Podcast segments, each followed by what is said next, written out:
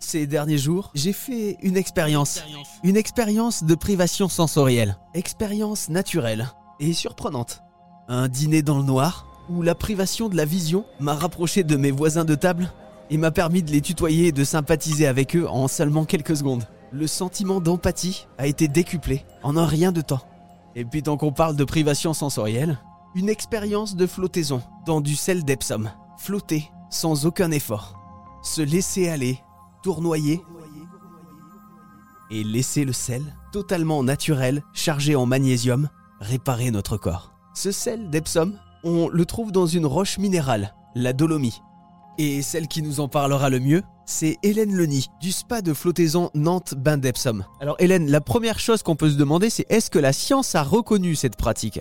Euh, il y a une clinique qui fait que ça aux États-Unis, euh, que de la recherche sur la flottaison en isolation sensorielle, qui s'appelle la Clinical Flotation. Et donc euh, c'est piloté par le docteur Justin Funstein, et pour donc il a plusieurs équipes qui travaillent sur différentes thématiques et il publie régulièrement des, études scientifiques. Donc si ça vous intéresse, vous cliquez Clinical Flotation ou Clinic Float et il y a une thématique qui s'appelle publication avec toutes les publications qui sont menées sur la flottaison, qui sont impulsées par la Clinical Flotation et qui sont souvent menées même euh, en collaboration avec des universités à travers le monde. Et euh, en 2000, dans les années 2010, il y a une étude qui a été faite justement pour savoir si euh, la flottaison en privation sensorielle permettait d'apaiser les personnes qui souffraient de douleurs chroniques. Et donc ça a été réalisé en partenariat avec une étude, une université en, Suède, et les résultats ont été assez probants. Et ça aussi contribuer à accélérer euh, la notoriété de, la flottaison en matière d'avancée dans le milieu euh, médical.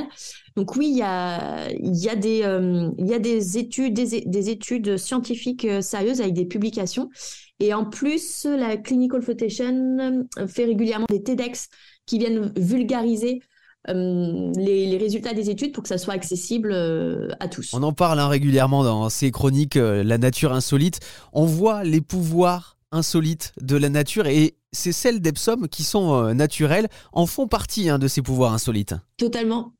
C'est vraiment ça. Et puis, c'est une. ce qui est vraiment intéressant, je vais, te donner un exemple, mais moi, je suis. Euh, à la base, je suis hyper active. Et je, enfin, méditer, j'ai fait des arts martiaux pendant quelques années et hum, il y avait toujours cette phase. On commençait le cours avec une méditation, on le terminait avec une méditation. Pour moi, c'était un cauchemar, vraiment. Et hum, en flottaison, euh, je trouve que enfin, depuis que je flotte, euh, on ressort avec euh, un sentiment d'être un peu plus ancré. Et aujourd'hui, je médite. Alors, je pense que l'âge joue aussi. Plus on avance dans l'âge, voilà, plus on, on cherche d'autres choses. Mais je trouve que c'est une super clé d'entrée pour vers tout ce qui va être méditation ou voilà moment rien qu'à soi où il y a beaucoup de personnes qui en fait n'arrivent pas à méditer parce que elles sont juste hyper sensorielles sans parler d'hypersensibilité mais elles, euh, elles se déconcentrent vite parce qu'elles ont vite cette, cette faculté euh, de pouvoir écouter deux conversations à la fois, de faire plusieurs choses à la fois.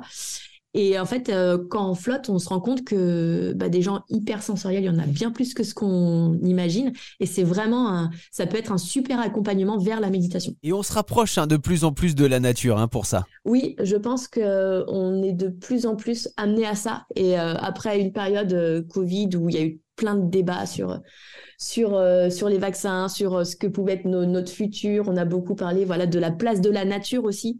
Je pense que oui, on, va y venir et je pense que c'est important en plus qu'on l'intègre euh, qu'on l'intègre demain dans notre dans notre quotidien. Merci Hélène. Vandepsom.fr pour plus d'infos.